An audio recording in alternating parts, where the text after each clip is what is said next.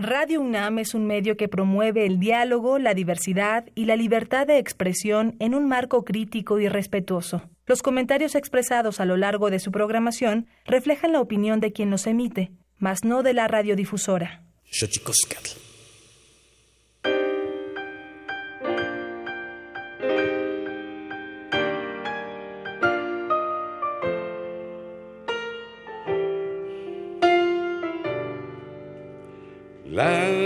Revolución paralela al patriotismo, como anillo al dedo de la ciudad, que aprieta el paso en un eje vial que cae en Barranca del Muerto.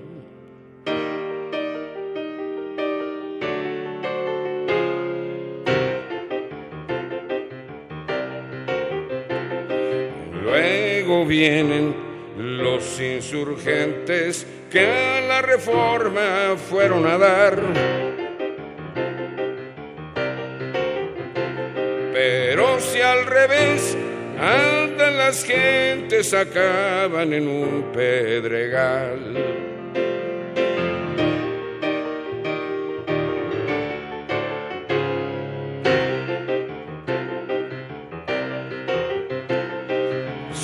La división del norte puede cruzar la universidad, porque Zapata no llega hasta el viaducto Piedad. También llamado alemán, es cosa del primer cuadro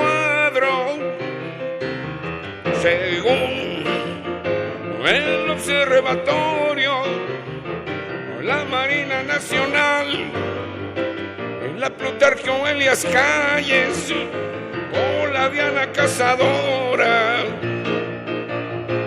quítese viejo animal, que el 16 de septiembre,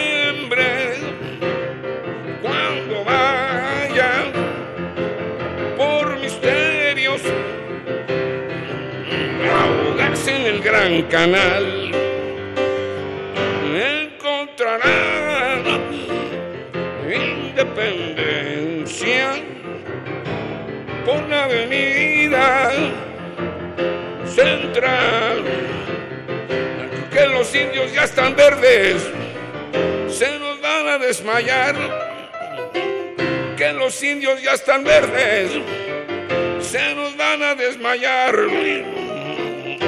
Que los indios ya están verdes, se nos van a desmayar.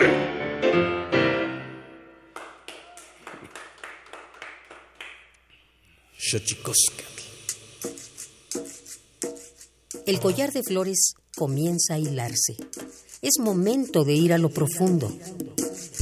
Radio UNAM presenta Xochicóscatl Collar de Flores, con Mardonio Carballo. Hacemos revista del México Profundo.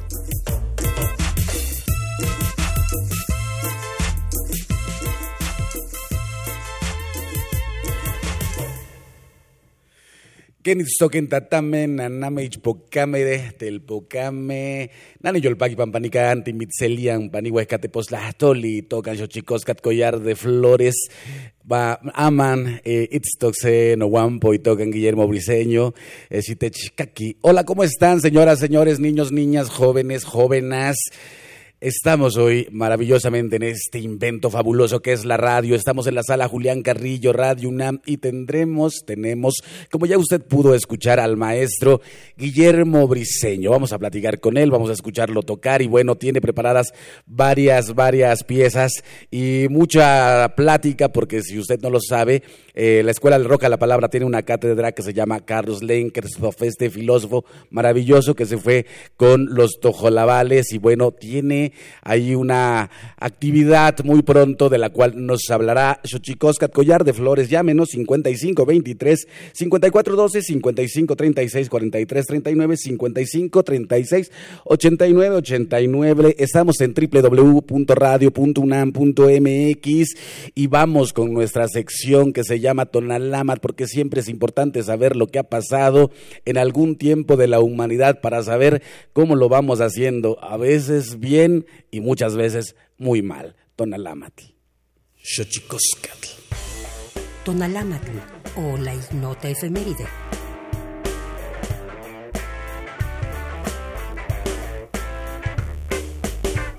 29 de octubre de 2004. En Roma, los 25 países miembros de la Unión Europea firman la primera Constitución Europea. 30 de octubre de 2007. La Asamblea de la ONU pide el fin del embargo estadounidense a Cuba que inició en 1960. 31 de octubre de 2014. Día Mundial de las Ciudades, para reconocer la importancia de los servicios urbanos básicos en el desarrollo social y económico. Primero de noviembre de 1955. En Sudáfrica, el Congreso Nacional Africano del presidente Nelson Mandela gana las primeras elecciones multirraciales después del apartheid. 2 de noviembre de 1999.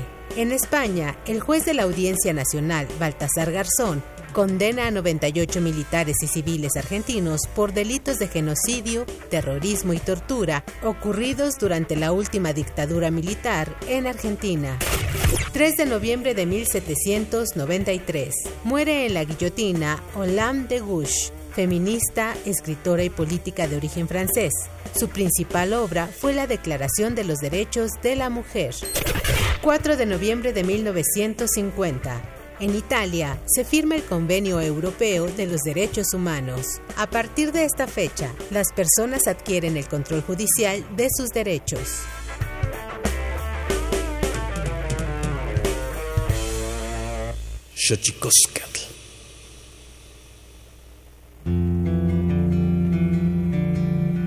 La Comisión Nacional de los Derechos Humanos presenta Sanili o La Conversa quien tiene más saliva, traga más pinole.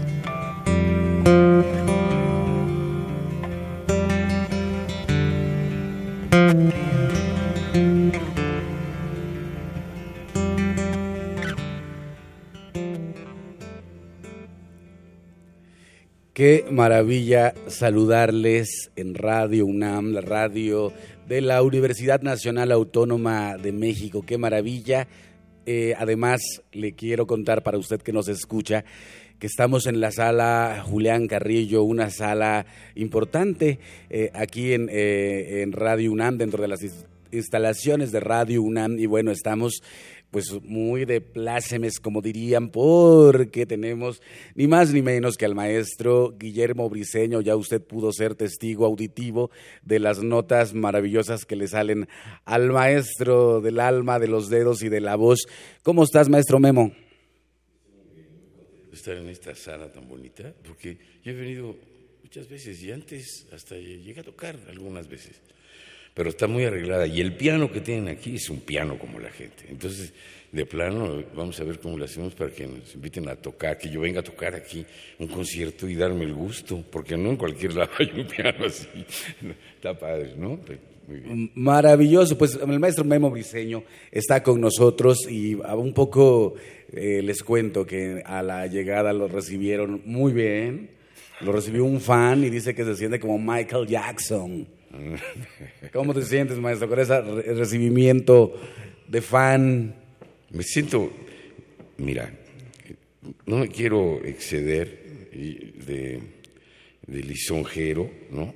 Porque no, no lo soy, pero lo que debo decir es que la universidad es mi casa, es mi escuela. Entonces, pues con permiso, ¿no? Uno llega a su casa y se acomoda donde se puede, ¿no? Este, eh, es un poco dolido mi comentario porque cuando imperó, cuando se impuso el neoliberalismo en los tiempos de De la Madrid, desapareció algo que durante años fue mi trinchera, un lugar en donde yo tocaba, en todas las escuelas de la universidad. eh, recuerdo que eran 48 espacios, sin contar las salas de concierto, que se agregaba el más grande número, y ahora debe haber mucho más. Pero estoy hablando de las facultades, de los SHs, de las CENEPs, que no ahora son escuelas de estudios profesionales, en fin, ¿no? Pero todas esas, eh, los SHs, todo se sumaba y era fantástico. Yo no tenía que tocar en los bares a donde el público exige que se toque lo que ellos quieren. En la universidad se toca lo que uno ofrece, se supone que ese es un postulado de raíz, ¿no? De, ¿cómo se dice? Fundacional, ¿no? Seminal vienes a mostrar lo que haces y en todo caso estás en cuestión ante un público que está buscando ilustrarse. A mí me parece que hubo con la, dominación, la, imposición del sistema económico más, eh, más, apabullante, no que antes el capitalismo no hiciera daño en México, pero la nueva etapa, esa llamada neoliberalismo, se convirtió en algo muy opresivo. Cuando yo regresé de viajar, de tocar en el mundo, y de repente llego a mi universidad y lo primero que me dicen, ah, sí, ¿cómo no? ¿Quieres tocar? ¿Con cuánto te vas a mochar de las entradas? Pero ¿cómo que con cuánto me voy a mochar de las entradas? Si las entradas en mis conciertos en mi universidad han sido gratis siempre para todos, en las facultades en donde me digan. Yo añoro eso. La universidad pública tiene que hacer conciertos públicos gratuitos para la gente y no cobrándoles como si fueran las escuelas popis del Santa Fe. No, es otra cosa, ¿no? Aquí. Entonces, bueno, lo defendemos y por eso hicimos una escuela de rock gratuita, pública y de excelencia y a los chavos no les cuesta un centavo. Ese es el punto. Y hablando de chavos, Memo, eh, quiero que saludemos a Natalia Lisette López López, ya la tenemos en la línea. Natalia Lisset López López es eh, una, es una niña, básicamente, es una joven que se acaba de sacar, la acaban de, acaban de reconocer su trabajo de conferencista, una joven de origen indígena, náhuatl y totonaco, que bueno, ha, recibido este reconocimiento que es el Premio Nacional de la Juventud 2018, un premio que en el tema indígena, por lo menos en la literatura, causó un poco de ámpula hace poquito por, una, por un comentario de una escritora eh, mixteca, si no mal recuerdo, Nadia, y que bueno, ahí un poco su posicionamiento frente al recibimiento del, del, premio causó un poco de ámpula entre los escritores contemporáneos en lenguas indígenas. Yo quisiera un poco leerles la biografía bueno, ya la tengo en la línea. Natalia, ¿cómo estás? Hola, muy bien, gracias. Este, eh, platícanos un poco, ¿cómo te sientes con el reconocimiento este que te otorgan, un, premio que me parece que tuvo mucha, eh, digamos que mucha deferencia hacia la juventud indígena? ¿Cómo te sientes al respecto, Natalia?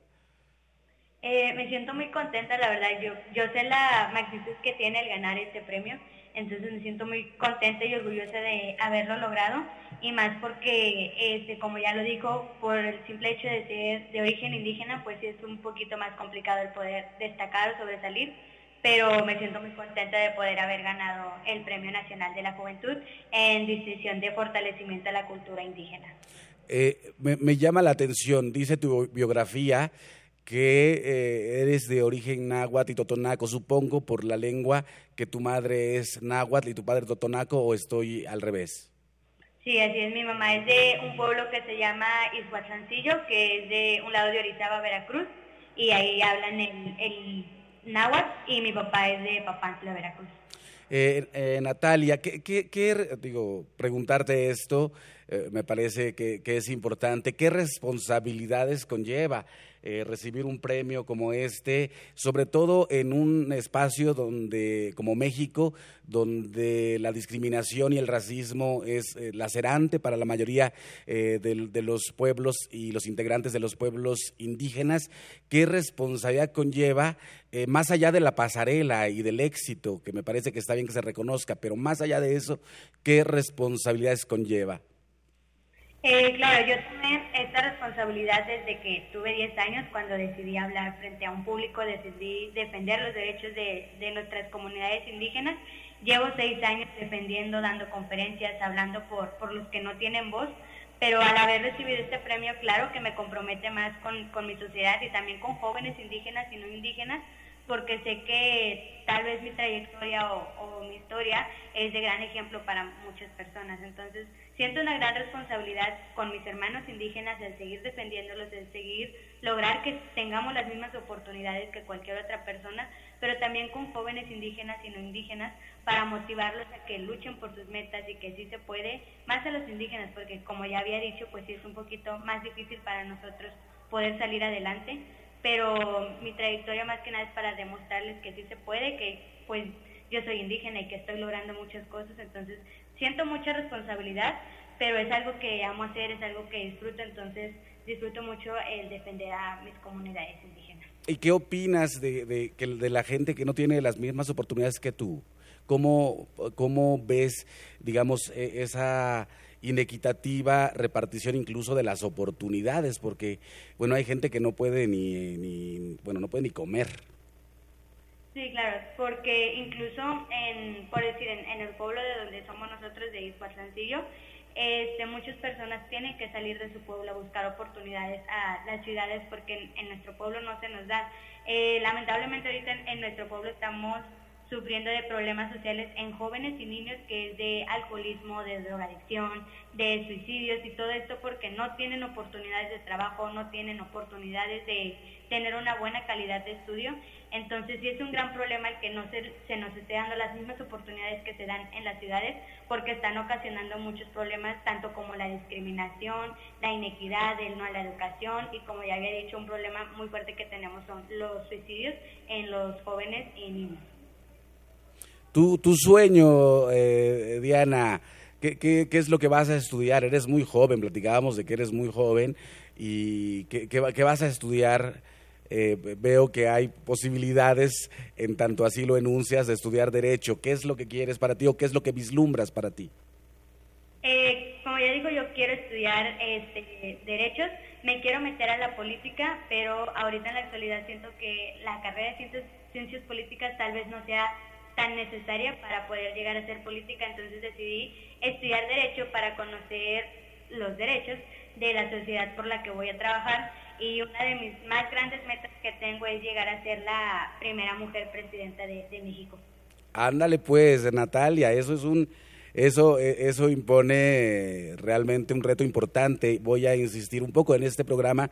Hemos hablado mucho con, con integrantes de pueblos indígenas y bueno, efectivamente, ya que ocurra la posibilidad de que exista una mujer en la presidencia, una mujer indígena en la presidencia, y mira, con tu juventud y tu arrojo, eh, esperemos que, que, se logre, que se logre esa, eh, digamos, ese, esa esa hasta ahora imposibilidad, porque eso es lo que ha ocurrido en, en este país y sería buenísimo eh, que ocurriera, eh, que pudieses tú, Natalia, este, y pensando también en que tus logros también representan más, más logros colectivos que individuales, porque la lucha indígena ha sido un movimiento importante, colectivo, sería importante que representaras a un colectivo como es, son los pueblos originarios.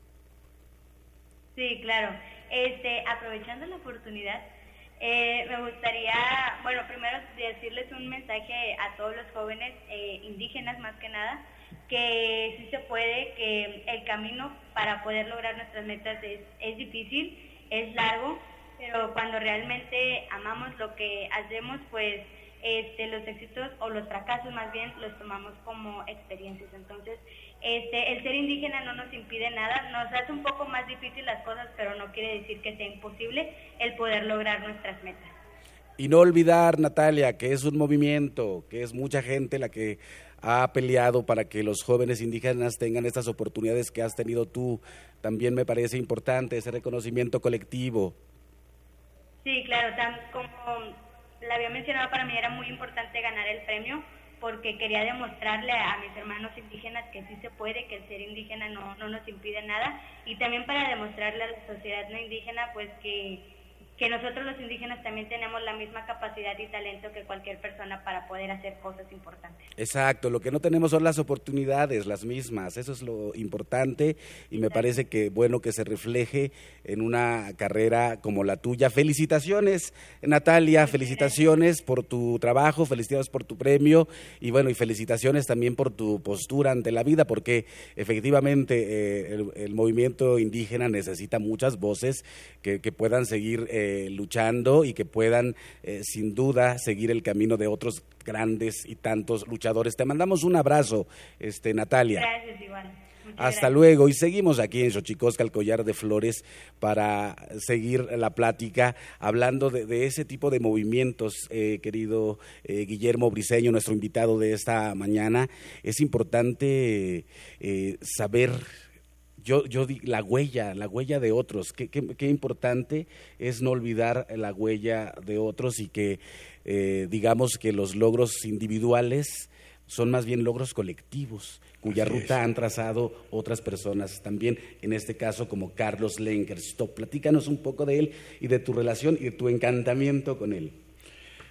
Un día estaba leyendo el periódico y aparece que había un encuentro de lingüistas en Chetumal, en la que un, uno de ellos, de nombre Karl Lenkersdorf, así estaba escrito, eh, hablaba de, que las consignas, digamos, eh, de esas que tienen un tono muy poético que se oían en los comunicados zapatistas, como el mandar obedeciendo y el para todos todo y para nosotros nada, que no eran producto de la mente poética del subcomandante Marcos, sino que eran producto de las concepciones ancestrales del pueblo tojolabal.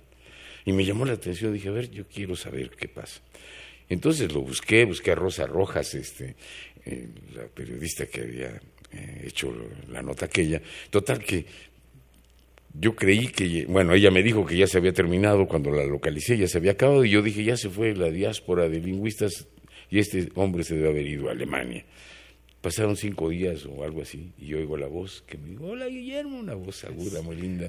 No, este, aquí soy Carlos Lenkers, total, eso fue creando una amistad, una relación. Yo tuve la ingenuidad torpe de preguntarle la primera vez que fui a su casa, que ya que tenía un piano abajo, si él tocaba el piano y luego que me dijo, pues hay más o menos. Y, digo, ¿y, por qué no les toca? ¿No les tocas a los muchachos allá en la selva cuando estuvo 26 años, como dije?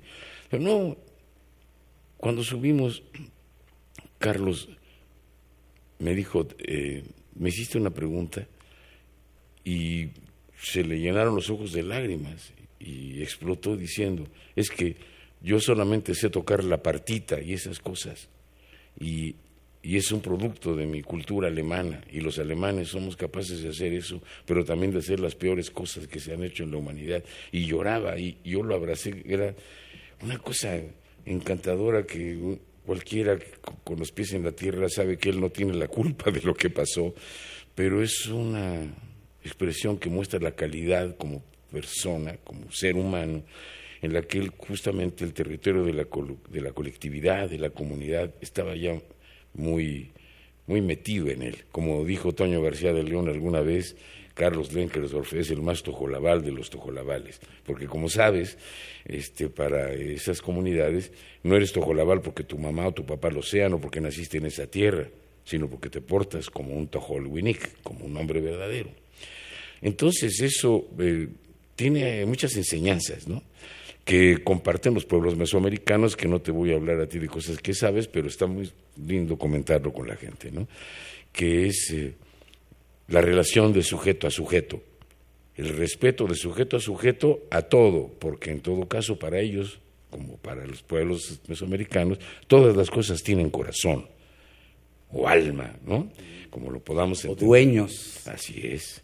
Entonces, el respeto por, por, la naturaleza, el respeto por los animales con los que se trabaja, como el que cuenta Carlos, que se pasaba una media hora explicándole a los bueyes que iban a trabajar la tierra y que iba a ser una friega y que había estar el sol y que todo, pero que había que entender por qué había que hacerlo y se los explica a los bueyes. ¿no?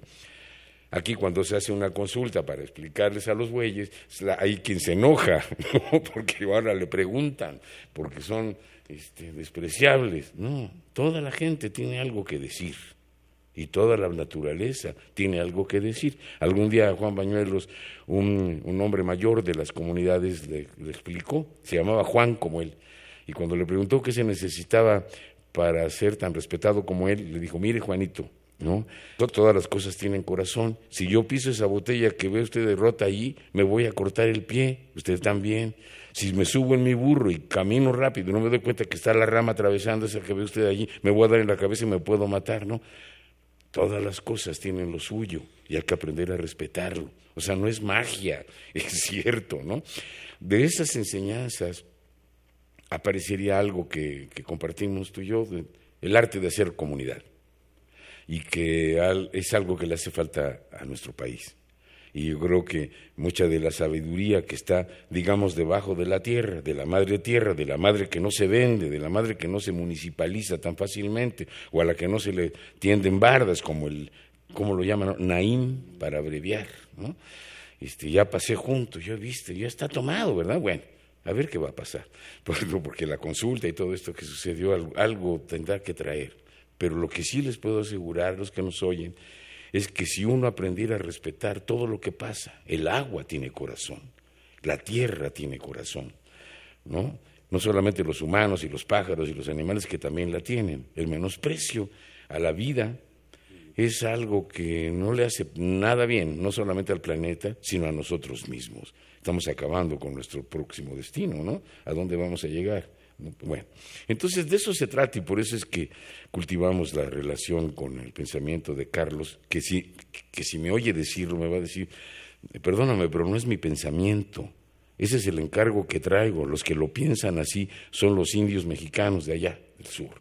¿no? que es una comunidad mayense, pero que sabemos todos que tienen que ver con los de Oaxaca, que tienen que ver con los de Veracruz, que tienen que ver con los de Tamaulipas, con los, de, con los mayas peninsulares. Es más, hasta se extiende más abajo de lo que hoy llamamos la frontera mexicana. Y, habría que decirles, Memo, a la gente que nos está escuchando aquí eh, en, este collar de flores con Guillermo Briceño, que el pueblo tojolabal, la lengua tojolabal, es una de las doce lenguas que se hablan en Chiapas. Es, es un, cuando nos referimos a ello, nosotros tan familiarmente, porque hemos platicado mucho al respecto, habría que decirle a, la gente que nos está escuchando que el tojolabal es un idioma, una lengua, un pueblo que habita eh, Chiapas, ¿no? Y que eh, maravillosamente Carlos Enkersdorf, eh, al estar allá muchos años, eh, nos trae, nos devela también él un poco como, como este arte de puentear siempre, de puentear cosas, ¿no? Gentes. Y bueno, yo quisiera preguntarte, Guillermo Briseño, ¿cómo nace la cátedra que tienes eh, en la escuela del Roca la Palabra? Eh, Guillermo Briseño dirige una escuela que se llama Del Roca la Palabra y bueno, esa escuela tiene una cátedra que está pronta a tener eventos y yo quisiera que me platicaras eso, este, mi querido Guillermo Briseño.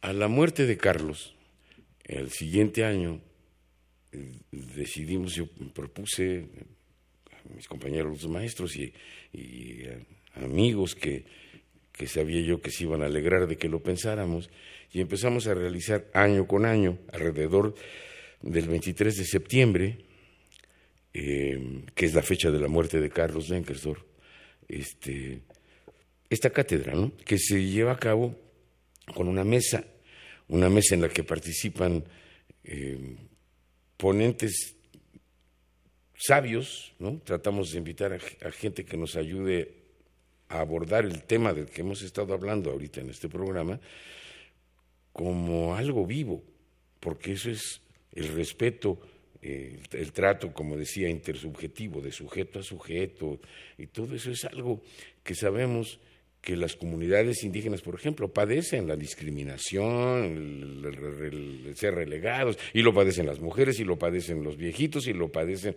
todo el que no sea el dueño del negocio. Los dueños de los medios de producción, en todo caso, ponen su criterio para ver cuál es la imagen, inclusive del México, que es respetable. Bueno, de todo eso se trata. Por eso es que hemos invitado a lo largo de la... Eh, ya son... Eh, Carlos murió en el 2010 Así que ya van, va a ser la octava, ah, no, la séptima, porque empezó un año después. En el 2000, la entrega de la cátedra, ¿no? Han participado gente muy brillante, ha estado Alfredo López Austin, ha estado Pilar Calveiro, ha estado Alberto Betancourt, ha estado eh, eh, María Rosa Palazón, ha estado Fernanda Navarro. ah, eh, esta vez, ¿no? Para agregar, la cátedra no solamente la hacen los nombres prestigiosos y relevantes, sino la razón por la que esas personas que invitamos son relevantes. Claro. Entonces, esta vez tenemos a dos invitados confirmados, porque teníamos un tercero que se me echó para atrás y se me desacomodó el plan que tenía, pero lo vamos a resolver muy elegantemente. Un invitado lo tengo enfrente de mí, se llama Mardonio Carballo, ¿no? El otro invitado es Carlos Facio. O sea, con esos dos tendríamos para dar y repartir, pero vamos a invitarles un tercero, no para moderarlos, sino para ponerlos más bravos, si pueden. ¿no? Este, se trata de encontrar cuáles son las razones del pensamiento para decir que, que tiene que ser escuchado, que debe ser escuchado por el pueblo de México para poder vivir mejor. ¿O a poco estamos muy bien? A eso me refería ahora. Eh, en, en esta cosa neoliberal, en la construcción neoliberal, el individuo siempre es más importante que el colectivo y yo pienso que los integrantes de pueblos indígenas debemos de tener mucho cuidado cuando, cuando nos compramos la idea de que tú puedes, si trabajas, lo logras. Ah, sí. Yo creo, no, hay circunstancias que hacen que uno logre ciertas cosas y esas ponerlas de ofrenda al servicio de los demás. Así creo que es. muy, muy importante. Así que vamos a nuestra sección, gustada sección, que siempre nos devela los secretos de los idiomas. Los idiomas tienen sus secretos. Vamos pues con Tlachtolcuepa. Xochicóscatl. El Instituto Nacional de Lenguas Indígenas presenta Tlactolcuepa o la palabra de la semana.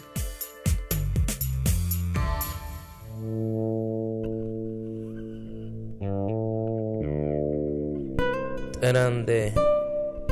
Es una expresión mazateca común entre los pueblos indígenas. Se utiliza para desearle al otro que todo lo que realice le salga bien. grande. Es una frase de despedida que en español se puede traducir como que te vaya bien. Viene de la familia lingüística otomangue y pertenece a la variante lingüística mazateca del noreste. De acuerdo con el Catálogo de Lenguas Indígenas Nacionales, redactado en 2008, la lengua mazateca se habla en los estados de Oaxaca, Veracruz y Puebla. Tiene 16 variantes lingüísticas y cuenta con cerca de 350.000 hablantes mayores de 3 años.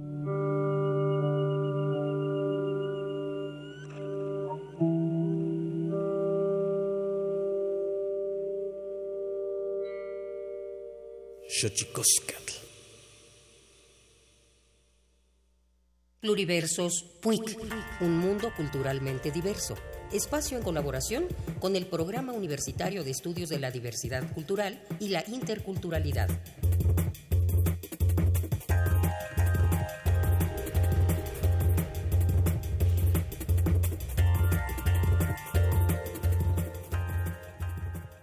El olor a cempasúchil y las calles ataviadas con papel picado anuncian la cercanía del Día de Muertos, una de las fechas del calendario más esperadas entre los mexicanos. Festejar la muerte puede resultar incomprensible para el pensamiento occidental y en México se constata que esta concepción poco común es herencia prehispánica. Para llegar a la raíz del 1 y 2 de noviembre debemos explorar siglos y calendarios del pasado. Antes de la conquista existía una relación intrínseca entre naturaleza y humanidad, que se evidenciaba, por ejemplo, en la configuración del tiempo. Se sabe que en Mesoamérica era habitual el uso simultáneo de dos calendarios, uno para la vida cotidiana y otro ritual, que se alineaban cada 52 años.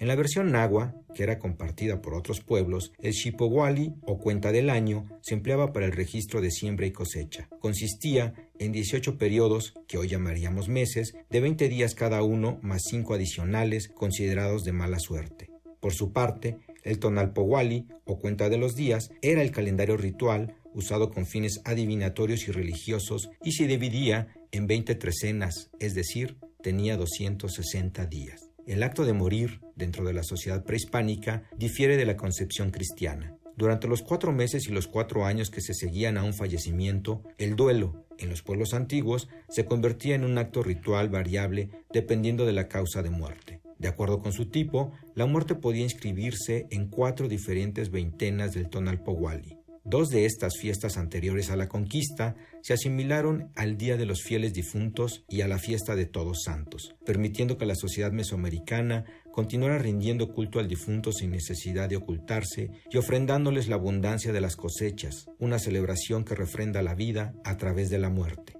Una vez consumada la conquista y tras la imposición de una concepción cristiana de la muerte, la celebración de estas fiestas se transformó en un ritual de resistencia. ¿Y usted cómo resiste por estos días?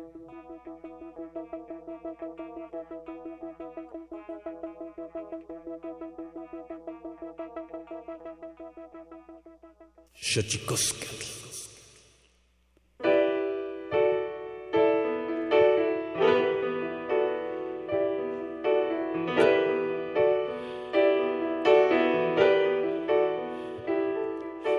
pueblos donde no hay hombres, hay mujeres, viejos y niños. Del arte de hacer habitable un lugar que canten los campesinos del orgullo de hablar una lengua solar que riegue nuestros destinos, de poder defender la opinión al sembrar, de abrir las fronteras que había que avanzar, no ser obligados a entrar al olvido.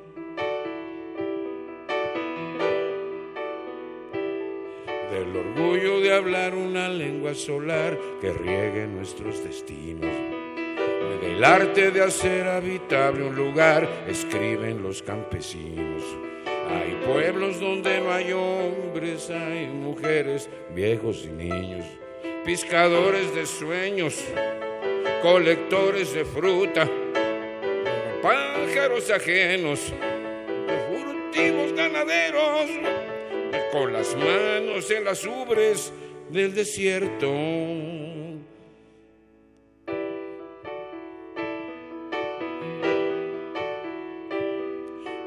pueblos donde no hay hombres, hay mujeres, viejos y niños.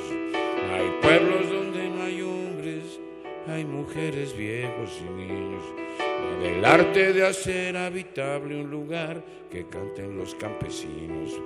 Del orgullo de hablar una lengua solar que riegue nuestros destinos de poder defender la opinión al sembrar, de abrir las fronteras que había que avanzar, no ser obligados a entrar al olvido.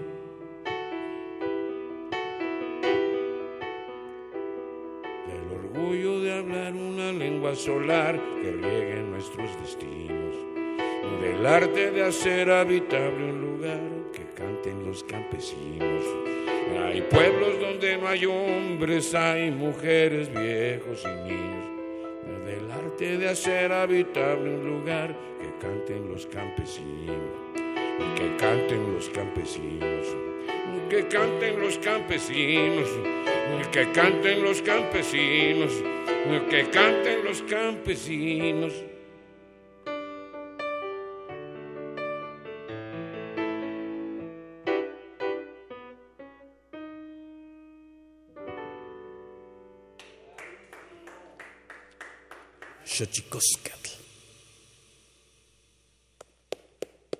Bravísimo. El maestro Guillermo Briseño aquí en Xochicoscat, Collar de Flores en la sala Julián Carrillo, maravillosamente entregándonos eh, sus composiciones y la plática maravillosa con respecto que estamos teniendo eh, de Carlos Lenkersdorf, que bueno, eh, a mí me encanta, yo, lo escuché hablar algunas veces y me encantaba, me encantaba la dulzura de su voz.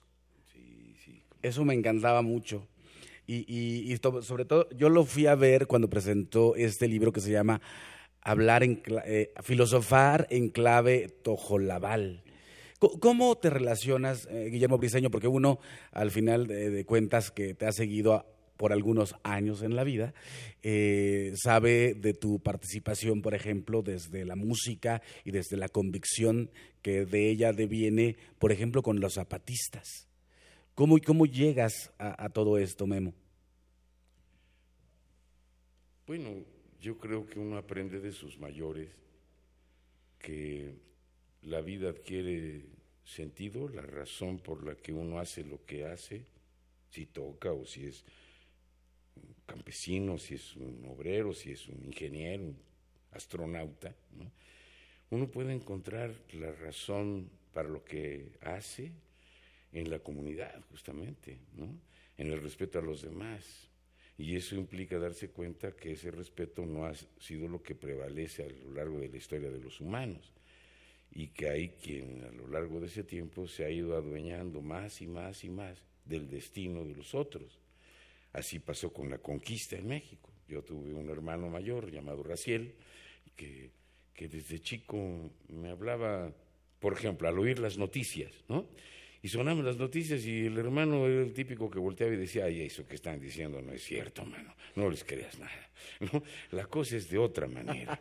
Así que cuando cuando el alzamiento zapatista del 94, eh, con todo respeto por lo que significa el riesgo y los muertos de las comunidades, ¿no?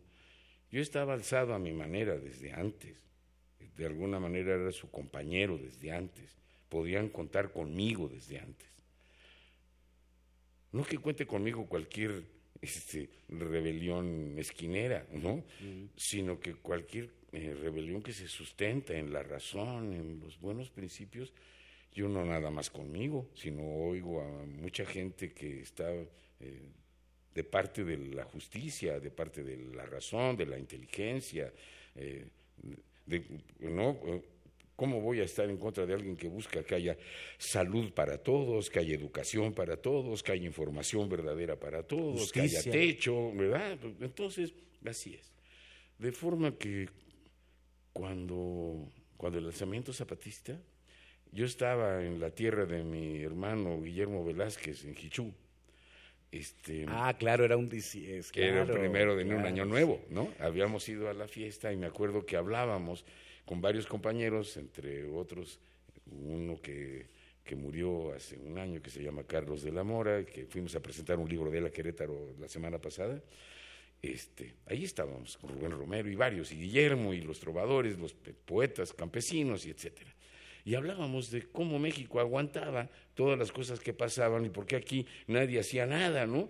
¿Por qué en Venezuela o en Argentina o en Brasil la gente sale a la calle y exige sus cosas? Ahorita al pobre Brasil, quién sabe qué le está pasando, pero, ¿no? Bueno, ganó Bolsonaro, por ganó. Eso, por eso digo que no sé qué le está pasando a Brasil o qué le va a pasar. O qué le está pasando al mundo. Así es, así es. Es más, te escribí una calavera y que te adjudiqué una muerte del susto cuando te enteraste que ganó Bolsonaro. Ahorita te la leo. Entonces, este, la cuestión, decía yo que parecía como que un, no sé, un nudo ciego, México. ¿Por qué, ¿Por qué en México no pasa algo que, que le permitiera sacudirse a la gente de la opresión, de la miseria, de la mentira, de la impunidad, de la corrupción, como se puso de moda decirlo? Pero en todo caso eso solamente se va a librar cuando hay un proyecto claramente anticapitalista, la verdad. ¿no? Porque la corrupción es inherente a ello. Acumular dinero con el menor esfuerzo, explotando a los demás, pues es lo mismo, de eso se trata. Bueno, pero entonces, cuando se alzaron estos cuates, yo digo, estábamos quejándonos, pero llego a México dos días después y me encuentro el periódico en mi casa que dice sublevación en Chiapas. Dije, vaya carajo, esto era lo que hacía falta, ¿no? Y entonces yo escribí una carta ofreciendo mi corazón y lo que fuera, y además diciendo que lo que estaban diciendo esos discursos, ¿no? En el Palacio Municipal de San Cristóbal, por ejemplo, tenía que ver con lo que yo estaba diciendo en los conciertos todo el tiempo. Y entonces me llegó una carta que conservo en el corazón que decía, este, bueno, tú no sabes quién soy yo, pero yo sí sé quién eres tú, y te vi tocando en un concierto, en, en la universidad, en la UNAM, en mi universidad, ¿no? o nuestra universidad, compañeros. Y, este, me sentí muy orgulloso y muy contento, y así que cuando fui invitado fui con el, alma en la mano a decir, aquí estoy, ¿de qué sirvo? Lo seguiría haciendo. En el camino han pasado cosas que me han hecho sufrir. Eh, eh, no ha sido fácil para mí la mentira, la envidia, la traición, una serie de cosas alrededor que pasaron desde este lado del cerco, aquí, y donde yo no podía involucrar a las comunidades sin resolverme mis problemas, ¿no? Pero lo único que yo buscaría y exigiría es que si saben quién soy, como fue dicho al principio, tendrían que preguntarme qué opino de todo eso que dije, mentiras, envidias, tonterías, porque, porque yo sigo siendo el mismo. Digamos que estoy alzado en la misma batalla de siempre, ¿o no? Solo, solo se encuentran los caminos, ¿no, Guillermo Briseño? A mí me parece que a mí también en 1994 me agarró así con una eh, reflexión y justo ahora que, decíamos esto, ¿no? Con una imposibilidad de estudiar, de ir a la escuela y de repente yo teniendo ganas de, de abrevar del conocimiento y de repente alguien dice, somos indios, hablamos otra lengua, somos pobres, queremos justicia, queremos salud, queremos educación. Y dije, estos son como yo. Pues sí. Y ahí fue, yo creo que la, gran, eh, donde se encendió esta flama que nos ha traído hasta este momento, incluso hasta este espacio que se llama eh, Collar de Flores, donde intentamos justamente hablar de, estos temas y me parece importantísimo siempre tener la complicidad, Guillermo. Creo que eso e, es, importante, eh, así como eh, los zapatistas nos contagiaron de todo eso. También me parece que hubo una generación nueva, importante, que, tomó ciertos derroteros y que me parece están ahorita ahí en, esa masa ah, que no sabemos todavía qué va a ser. Así es, así es. Como sabes, te, te platiqué cuando la campaña de Marichuy, yo hice una canción con todo gusto, sin pedir permiso, ¿no? La hice, se las regalé porque pensé que tenía que ser oídas esas voces. Y además las voces de otras de esas mujeres, por cierto, que tienen una, una presencia nueva.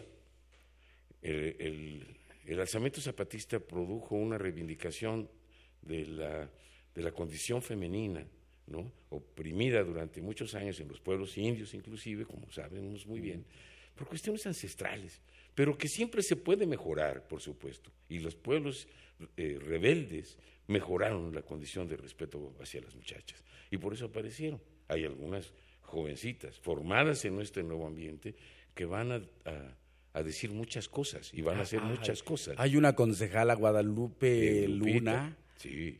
Vázquez, creo, si no mal recuerdo, si no la conocen, síganla, Dios, qué interesa, qué forma de pararse con su ser mujer. Y además es re bonita. Ah, sí, sí, sí, Dios. Sí, es increíble. Es la sobreviviente de Acteal. Es una sobreviviente de Acteal, efectivamente. Y bueno, es que, leas la calaverita, dicen, que ya, ya que la prometiste, y ya que vas a entrar a esos terrenos, Guillermo Briseño, déjame decirte que el maestro Celso Duarte nos dice que nos invita al Origen Fest en Tepoztlán, Morelos, el 2 de noviembre a las 12 pm en el Parque Nacional El Teposteco. Ya están enterados, vayan, va a haber un elenco ahí eh, interesante, va a estar Rocco, Moyeney Valdés, Celso Duarte, etcétera, etcétera. Vaya, y antes de que pase la calaverita, maestro, ¿la tienes a la mano? Sí, aquí está enfrente, no está no, pero sí, hoy, sí desperté con, o sea, con el susto eh, así. Pues sí, me parece que además... Al borde de, la diabetes, maestro.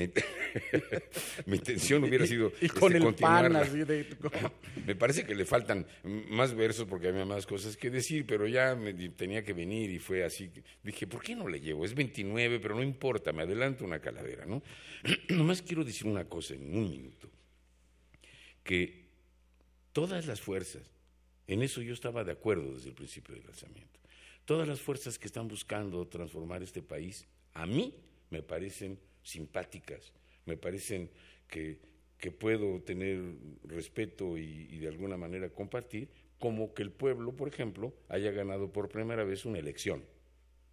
No me ofende que haya ganado, aunque pueda tener mis desconfianzas en ciertos territorios, pero hay en otros en los que no las tengo. Y eso me hace sentirme completamente distinto a como me sentí todos los años desde que nací bajo el poder opresivo del, poder corrupto y eso que ya saben. Entonces, esta es una calavera que no es corrupta, pero a punto está de serlo, y la leo. Y dice, murió un Mardonio Carballo, era persona decente, chambeador, inteligente, pero no resistió el fallo. Echó lumbre como, echó lumbre como rayo cuando estaba más feliz. Se le enredó la raíz, era doble y por lo tanto la muerte tendió su manto y lo cambió de país.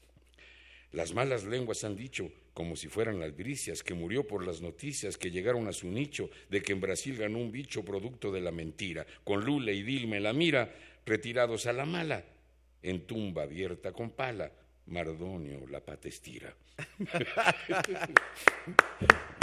Gracias. Pues sí, digamos que, que sí es el mundo dando sus vuelcos y sus vueltas.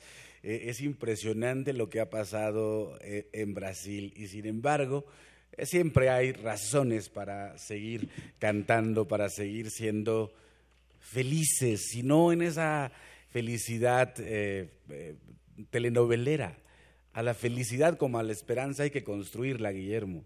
Así es, así. Y el amor también se construye. Y el amor, el amor, la esperanza, todo eso se construye. Así es. ¿no? Y creo que es siempre un buen momento para construir y cantar. Yo creo que eso es una de las cosas importantes. Planes, Guillermo Briseño, me acabas de regalar un disco, por cierto, para la gente que nos está escuchando aquí en Xochicosca, el Collar de Flores, Ayotzinapa, Esperanza Abierta, Escuela de Música del Rock a la Palabra. Sí, son muchas canciones escritas por los muchachos eh, para acompañar la lucha de los papás de los de, los estudiantes de la normal Isidro Burgos. Yo hice una, una canción está ahí puesta por mí, y, y bueno, los planes son esos. Estoy, estoy grabando, tengo muchas piezas grabadas ya, este, en un piano muy lindo también, un, un, adversario, no adversario, un competidor del Stanway hermoso que tengo aquí, un Boisendorfer lindo en el estudio 13.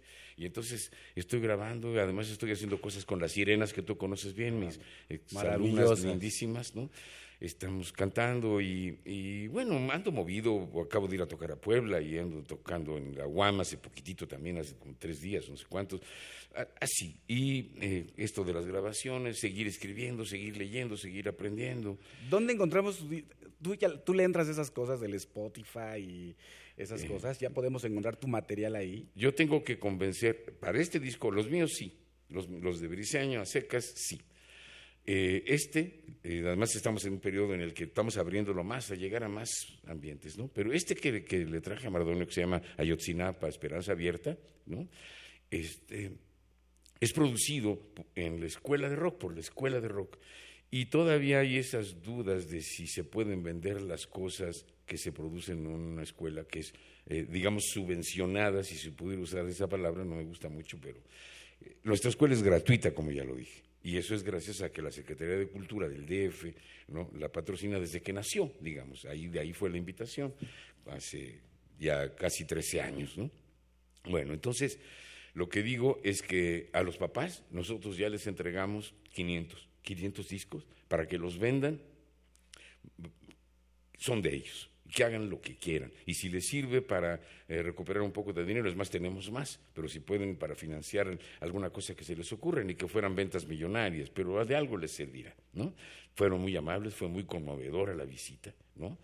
Y este, entonces, sí, sí se puede, pregunten por él, vamos a buscar la manera, inclusive yo tengo una reunión próximamente, creo que hoy es lunes, eh, pasado mañana. Todo parece indicar que es lunes. Entonces vamos a ver cómo le hacemos, porque, porque hay que buscar la manera de que toda la gente lo pueda tener. Yo eh, lo que haría con el beneficio económico de un disco como el de, Ayotzinapa es dárselos a los papás. ¿no? Esto con la venia, por supuesto, de los muchachos, tendremos que firmar cosas entre todos para, para que no vaya a haber oportunismos ulteriores, ¿no? pero no de los muchachos. Los muchachos son gente gente limpia en general. Creo que los estudiantes de la escuela de rock se la han ganado a pulso. ¿Cuántos años lleva ya? Casi 13. Estamos este, a punto de cumplir 13 años. En, el 2006 eh, se inició. Y, y, bueno, yo puedo celebrar y compartir contigo y con los que nos escuchan que lo que mejor podemos decir Aparte de que estamos muy contentos de que tenemos un plantel de maestros muy lindo y que tenemos una escuela muy bonita y que nos faltan cosas, pero que con lo que hay lo hacemos, lo que importa es que los músicos que salen de la escuela, los cantantes, los instrumentistas, son muy buenos. Óiganlos. Importantísimo. Vamos con nuestra sección más libros al rostro, o lo que es lo mismo, más a much menos face.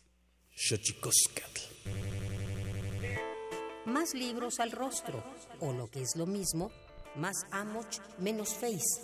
Espacio en colaboración con el Instituto Nacional de Antropología e Historia.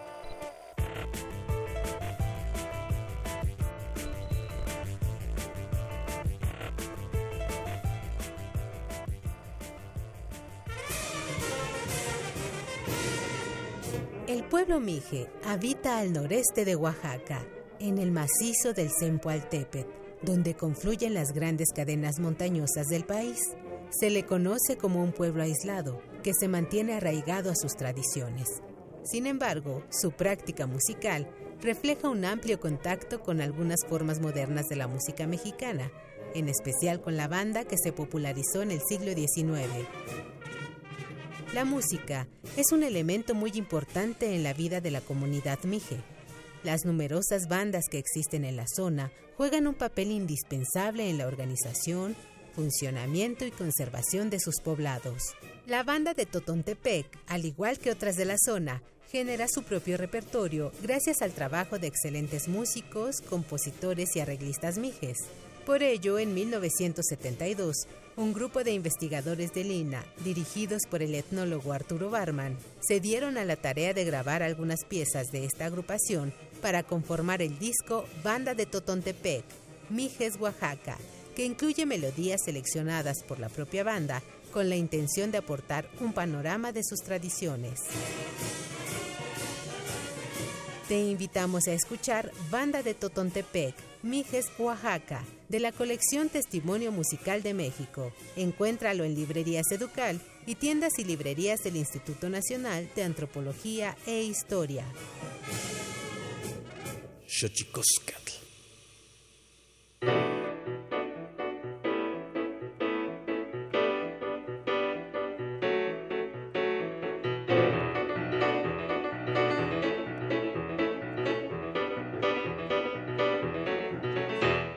Garganta de México está seca. Hay alguien que no quiere a sus muchachos. El odio los está partiendo en cachos.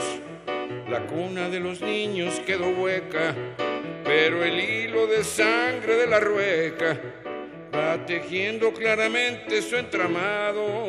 Quien los quiere negar los ha matado. Y es horrenda certeza preguntar si hubiera sensatez para negar que organizar el crimen es Estado. Así que no parece aconsejable confiarse a los engaños del poder, en códigos de honor y del deber, que sirven para dar más filo al sable. Es hora de juntar lo que es juntable y que ello nos convoque, nos exija. Cierramos el camino, nos corrija, hallar un verdadero sol de izquierda que oriente el rumbo lejos de la mierda y ayude a mantener la vista fija.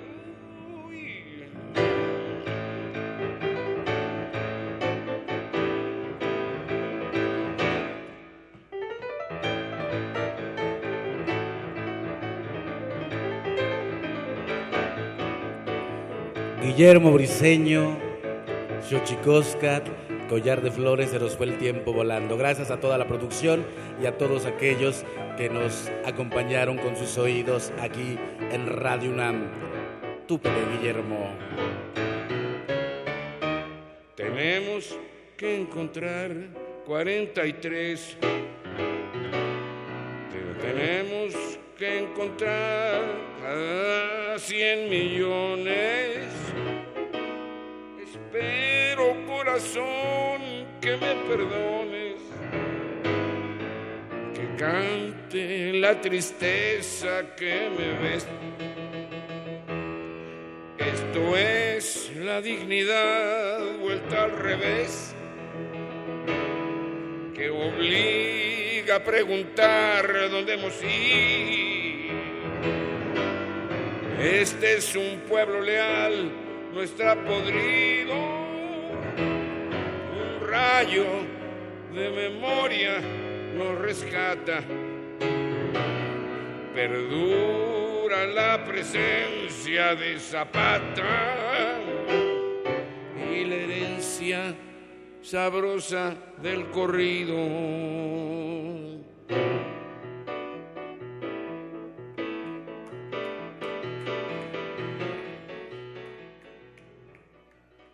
Esto fue Xochicóscatl, Collar de Flores, con Mardonio Carballo. Hacemos revista del México Profundo. Una producción de Radio UNAM. Experiencia sonora.